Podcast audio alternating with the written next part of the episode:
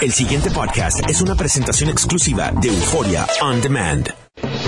WKAQ 580, expertos en análisis y noticias, presenta a los licenciados Luis Pavón Roca, Carlos Díaz Olivo, en WKAQ Analiza.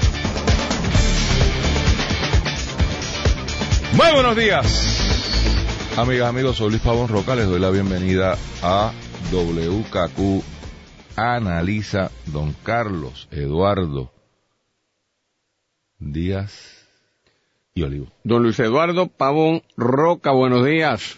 Mira, ¿Qué pasó? déjame invitarte a este jueves a Jangueando, porque yo creo que este, este sí que es un programa que está a la altura de su señoría. Cuénteme. Humberto Ramírez y el Big Bang. Es buena. ¿Ah? Eh, completo el Big Bang. Vamos a estar en el Metropol de Isla Verde. Ya se inicia ahí. Ya se inicia el lunes que viene. eh, se inicia eh, eh, pues, una nueva temporada. Eh, Humberto estuvo como 10 años en, en Yerbabuena y ahora va a estar en el Metropol de Isla Verde todos los lunes.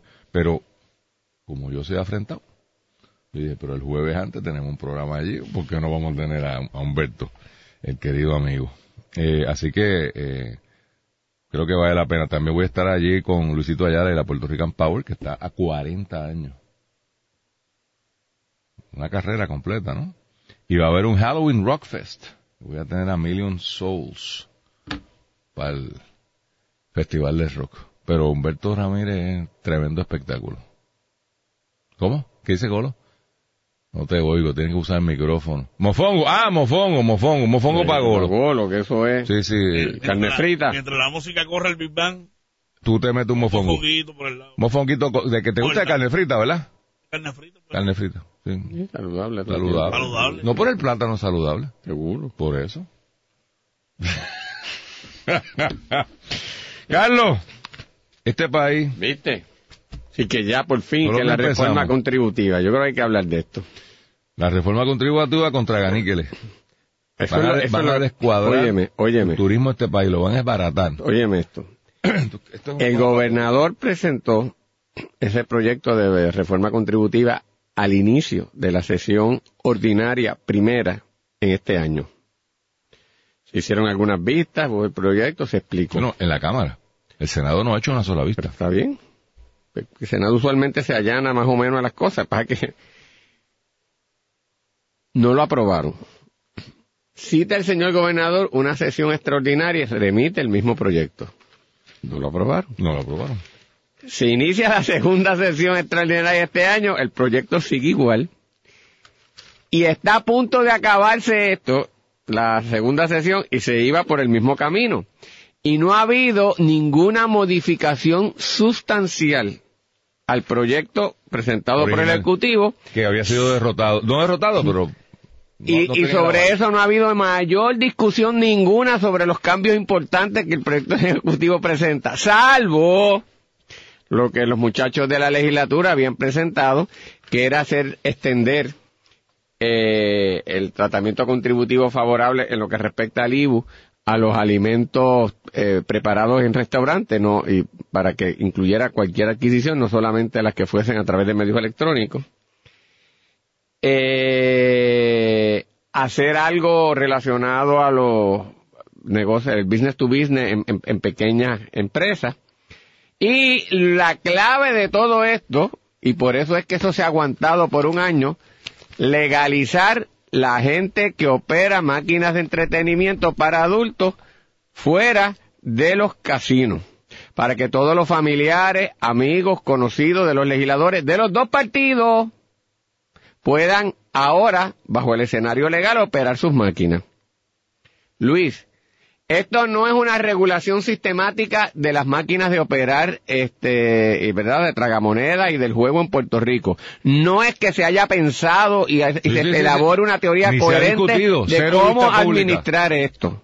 No es que se ha hecho un estimado de los recursos que vienen aquí, que esto lo transforma, que esto desalienta el juego, lo fomenta o lo encausa de cierta manera. Nada de esto tiene que ver. Esto es un ejemplo de corrupción en su mejor sentido de la palabra, en el sentido de que se quiere favorecer a unas personas y, y, y, y la legislación se aprueba así.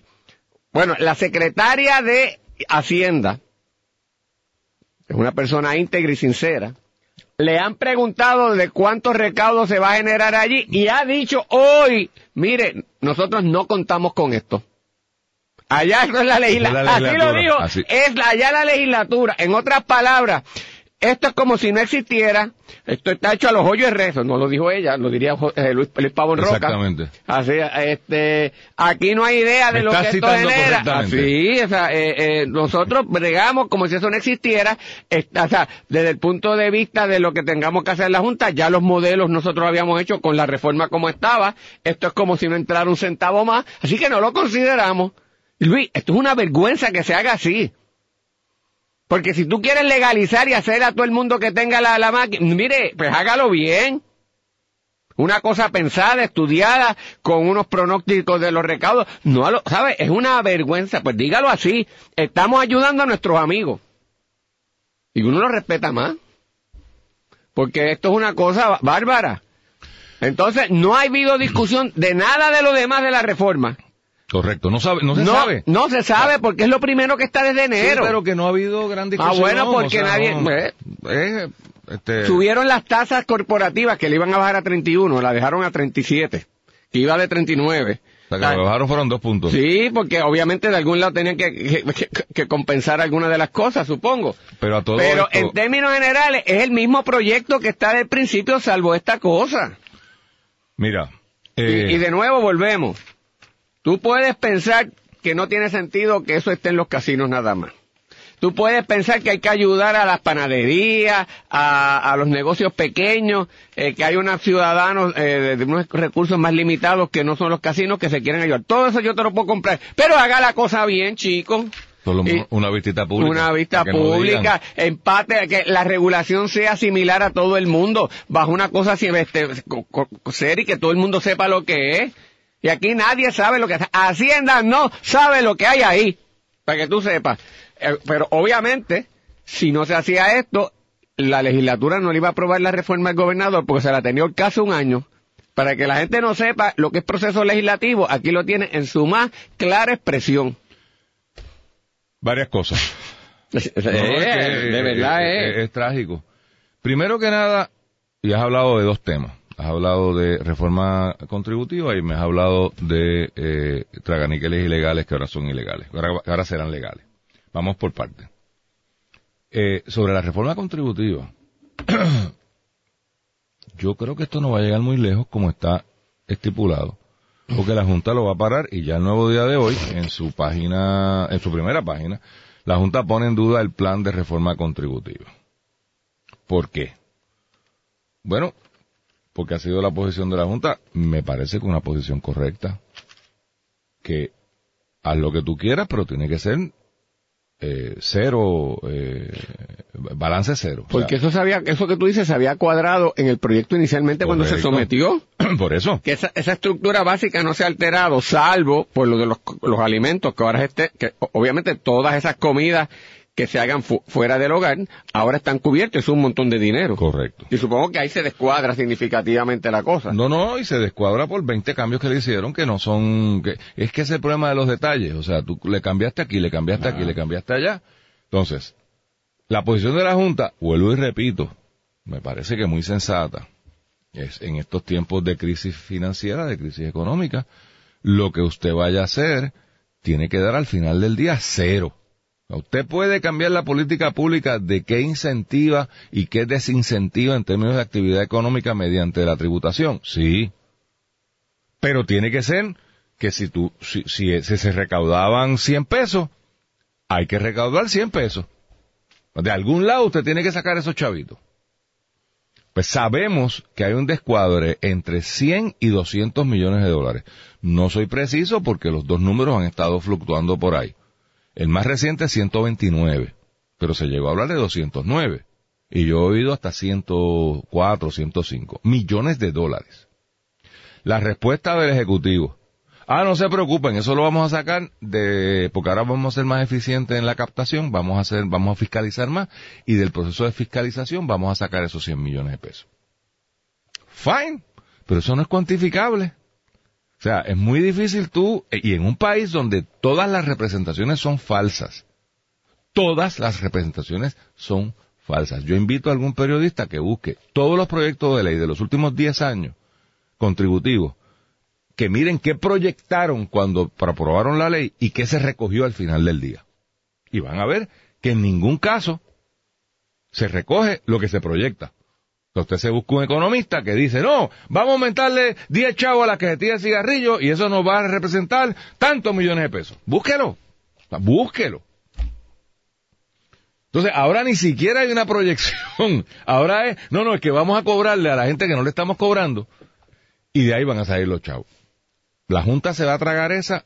No creo, no creo. La pregunta es si la Junta, que ha estado politicando igual, va a tener los pantaloncitos y la faldita de hacer algo. Porque hasta ahora no han hecho nada. O sea, el gobierno ha hecho lo que le ha dado la gana. Y pues, hay un regañito aquí, un regañito allá, pero parecería que están ah, como en la lucha libre, ¿no? ¡En la lucha libre! Y es un gran fake. Pero problema de los que están en la Junta, próximos a salir desacreditados completamente por el pobre trabajo que han hecho. Eh, sobre la videolotería, totalmente concurro contigo, Carlos. O sea, es patético, sobre todo cuando hay más. El propio gobierno eh, comisiona un estudio a una empresa que se llama Spectrum hace unos años atrás, pero hace, qué sé yo, cuatro o cinco años,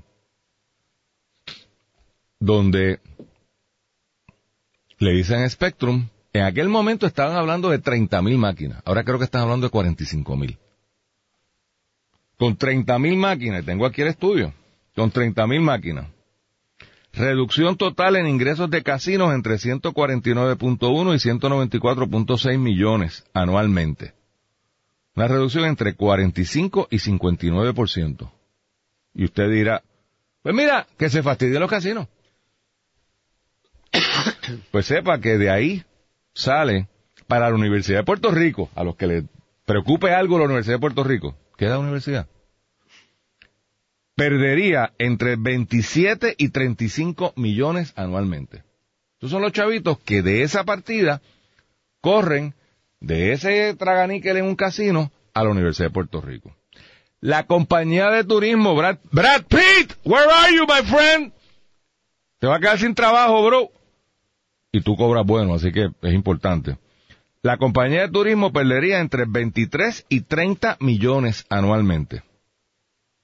El Fondo General, Junta, hey, Junta, Junta de Bueyes, Fondo General perdería entre 9 millones y 11 millones anualmente. Se perderían entre, esto no lo dice Luis Pavón Roca, estoy citando del estudio pago por la compañía de turismo a una compañía que se especializa en esta cosa, Spectrum Gaming Group. Se perderían entre 587 y 766 empleos directamente relacionados a los casinos. Eso, esos datos cambiaron. Yo escuché eh, el viernes pasado a Daphne Barbeito en una entrevista con Rubén Sánchez, donde citó un comunicado de prensa de la página de Facebook de Johnny Méndez, cómo él se oponía, parafraseando algunos de estos datos, y la grabación está por ahí, cuando estaba en minoría, que hay una crisis en Puerto Rico de algo, alguien saca esta vaina. Pues para la pasada administración la estaban empujando, con los sueños estos de Sirena de que van a recaudar un billón de dólares con esta vaina. Y en aquel momento, el hoy presidente de la Cámara, en comunicado de prensa, se opone parafraseando lo que tú acabas de decir y lo que yo estoy diciendo, Carlos. Y se emplazó al señor presidente de la Cámara, por, parte de Dafne Barbeito, ¿dónde está? ¿Qué, ¿Qué cambió en dos años, tres años. Pero, en la Luis, realidad, pero para que ahora estemos apoyando esta qué- vaina. ¿Qué es lo que...? ¿Cuál es el cambio? Pero hay que unas preguntas que son básicas y ni se dicen. ¿Qué es que implica la condonación de conducta ilegal que ha hecho la Asamblea Legislativa con este proyecto? Eso implica ahora que en una panadería puede montar exactamente las mismas máquinas con el mismo procedimiento que un casino. Es decir, ah, ¿verdad? ¿verdad? Ah, ah, pues. ¿Dónde está eso, Luis? Por eso, ¿ah? No, no. ¿Ah? No. ¿Verdad que no? No, verdad? No. o- o sí. No. Ajá. No. O sea que entonces hay dos tipos de regulación. Una para asfixiar y otra para que... Ups. Eso, eh, es la... eh, pues, entonces, al, al- al- al Ejecutivo lo han secuestrado con esta medida y si se deja secuestrar y cede al a la extorsión, a la- por eso se entregó. o se entregó a la extorsión, porque no puede ejercer el suficiente liderato para empujar su proyecto y tiene que ceder a los intereses creados de unos buscones. Porque si, si, si, si quieren entrar a la libre comunidad y operar legalmente la cosa, pues legalmente bajo una regulación que todo el mundo conozca, bajo las mismas reglas de todo el mundo, con la misma situación de un casino. Y con una política pública articulada, porque yo no sé cuál es la política pública nueva, de una política que era exclusivo en los sectores de casino, tratando de, de reducir a un ámbito particular los juegos y las apuestas, que pudiésemos estar de acuerdo o no, pero esa era la política pública. Ahora se cambia a una manera de legalizar esto sin una política pública articulada. Porque ¿cuál es? Free for all.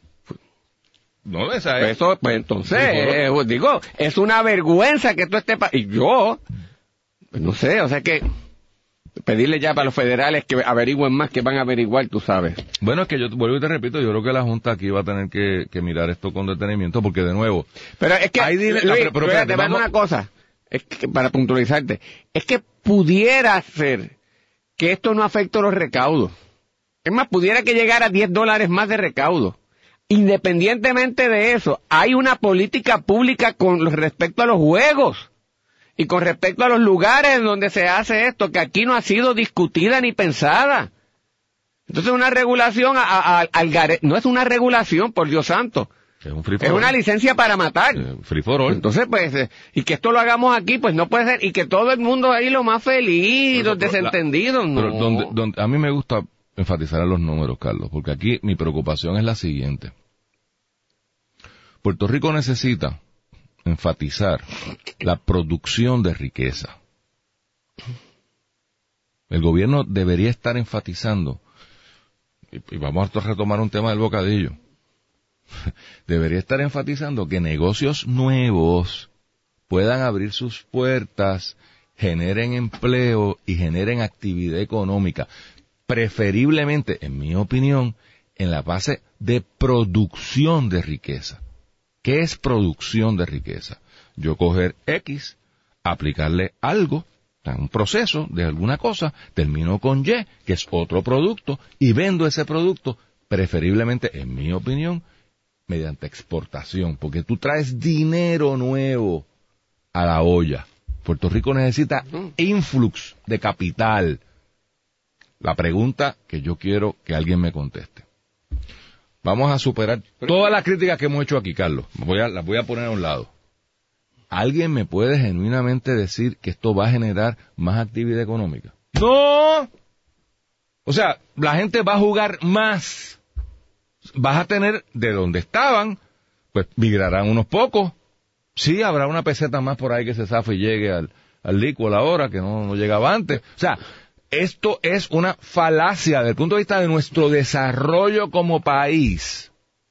Yo creo que no es lo que deberíamos estar aspirando. O sea, para esto, ¿por qué no legalizamos las drogas Eso- una vez? eso- oye, me quitaste, yo sé lo que yo te iba a decir, bajo la, bajo la teoría de que hay unos pequeños empresarios que los quiero acceder y ayudar y legalizarlo, pues hay unos pequeños empresarios, algunos padres de familia en los puntos de droga, en los controles que venden y hacen por de eso. familia.